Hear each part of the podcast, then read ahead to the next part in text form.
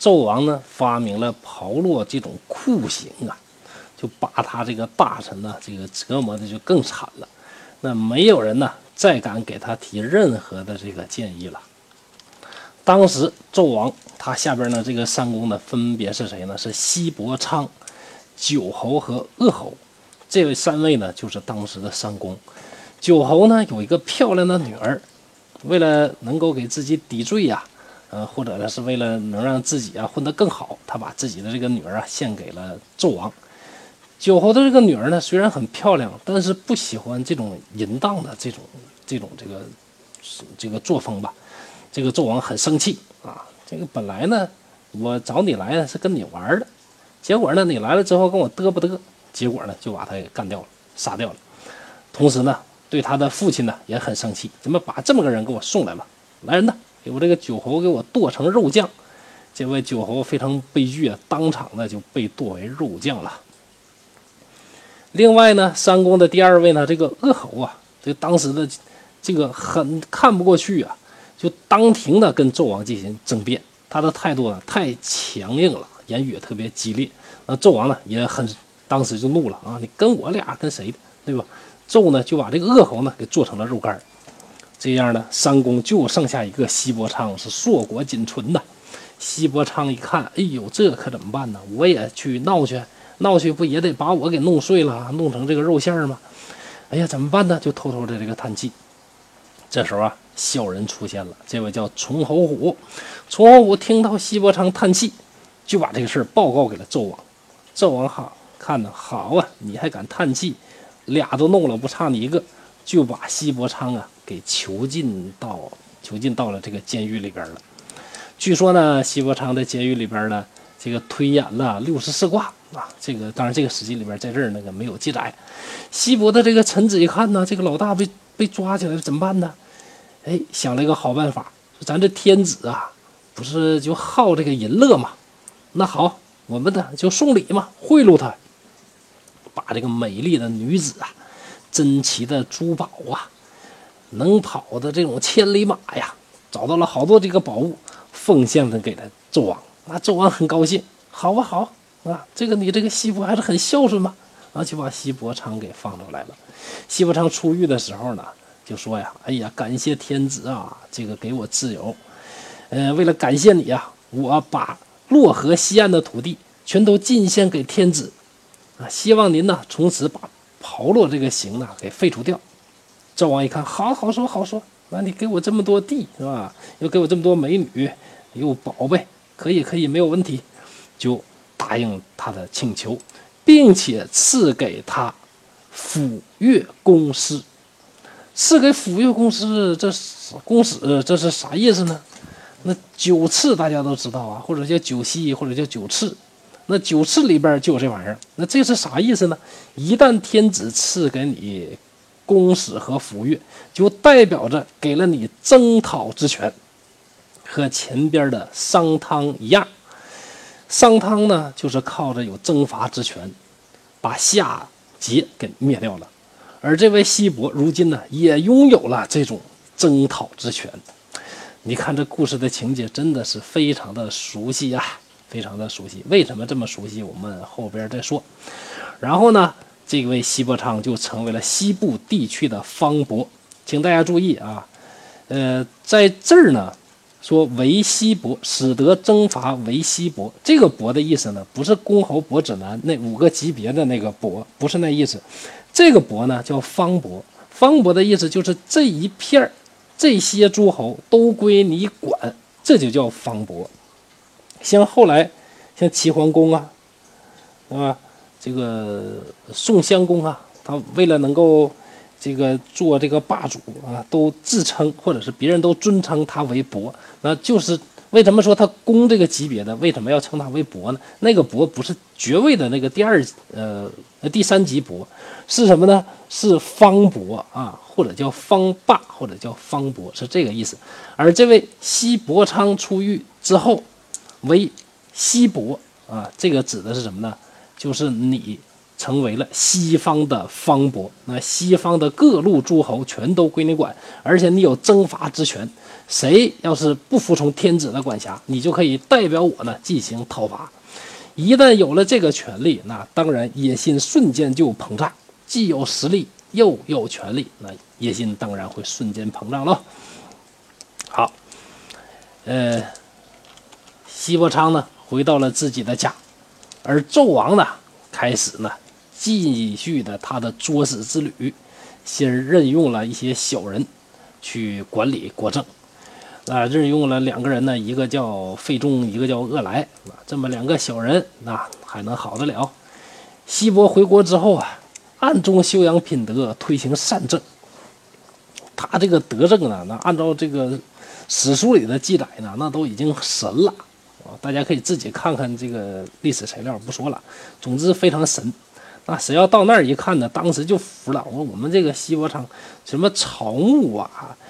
这什么什么人民呐，什么花草树木啊，连路边的土旮旯块子啊，都能感受到说西伯的那种那种这个德行，那种仁德啊，这个地也不震了啊，天该下雨就下雨，不该下雨就晴天，呃，总之呢就风调雨顺，啥啥都和气，一团和气，路不拾遗，夜不闭户啊。整个呢，由于这位这个贤德的君王在那儿啊，结果呢，就说这个地方呢，这这实在是活的他太闭了啊，乌托邦似的啊，就建了一个乌托邦啊。你说这个史书有时候啊，真的也 真的也挺扯的啊。就总之就好的不行了，那大家呢就都开始呢就背弃了这个天子，去归附西伯。你看，不是我这个逼你们来的啊，这个你是你们是自动自觉自愿的上我这儿来的。那这样的话呢，这个诸侯全去归附西伯，纣王的这个实力呢，一点点、一点点、一点点就不行了。呃，到了后期呢，这个纣王啊，对国家的管控力度呢是越来越差，越来越差。而这位西伯生前呢，这个西伯这个姬昌啊，生前的时候啊，还一直呢没有去这个效仿前面的那个商汤啊进行革命。等这个西伯去世之后啊，他的儿子呢周武王开始向东征伐。这一下子呢，这个跟在他后边这个诸侯啊，想跟着他一起讨伐商纣的诸侯呢，就有八百个。第一回呢转了一圈武王一看不行，八百个还不太行，可能是这个时机还不太成熟，又回去了。过一段时间之后呢，这个纣呢是越来的越淫乱啊。呃，比干呢就劝谏。这个比干劝谏说什么呢？说我要使剑。啊，纣王说好，你使剑是吧？听说呀，你们这种牛的人，圣人是心上面都有七个孔。来来来，我把你这个心抛开，我看看。结果真的就抛开了比干的这个胸膛，取出他的这个心。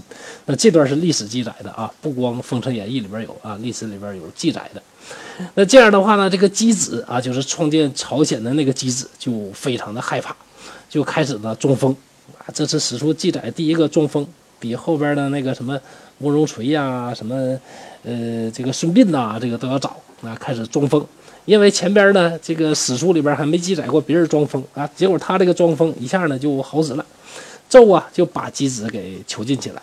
后来后来周朝建立的时候，这箕子呢还不太服，不太服了，你说你不服了，还给你远点整，一下子就把这箕子干辽东那边去了啊。就建立了这个朝鲜，呃，朝鲜的起源就是一个箕子朝鲜嘛，啊，就是从这儿来的。然后殷朝的这个什么太师、少师啊，这些，呃，太师、少师呢，就是管祭祀和音乐的。现在可能朋友们会说，管音乐的有有个啥啥用啊？就是这个乐乐师啊，在这个上古的时候啊，那个时候是非常重要的啊，因为它是那个礼乐礼乐嘛。礼和乐是密切相关的啊，礼和乐是当时治国的一个基础啊，所以说这个乐是很重要的，乐是很重要的。这个太师和少师啊，都跑到周国去了。周武王一看，OK，时机成熟了，他就率领了诸侯一起去讨伐周。纣呢，发兵在牧野去抵抗周军，结果呢，周兵是大败，纣王逃跑。到宫里登上露台，穿上他的那个满身的这个珠光宝气的那个宝玉衣，是投火而死。周武王呢入城之后，啊，验明了正身呢，检查了一下啊，这个看这衣服什么各方面来讲啊，这个焚烧过的这个痕迹各方面辨认，呃，应该确实啊是纣王，就把纣的脑袋砍下去，悬挂在了这个大白旗上，并且呢杀死了妲己，把姬子从监狱里边呢放出来，至此呢周朝建立。周朝呢，我们放在后边再说啊。简单的提一句，周朝的始祖呢也叫弃，但他这个弃呢是放弃的弃啊，是放弃的弃。呃，他的这个契呀，呃，他的这个这个先祖是谁呢？这个契是帝喾的儿子啊，是帝喾的儿子啊。也就是说，周呢也是帝喾的这个分支啊。可见商和周啊，他是近亲，商和周都是帝喾的后人，而夏呢是颛顼的后人啊。其实说来说去，夏、商、周以及前边的尧、舜、禹，再往前，颛顼和帝喾，他们都是黄帝的后人。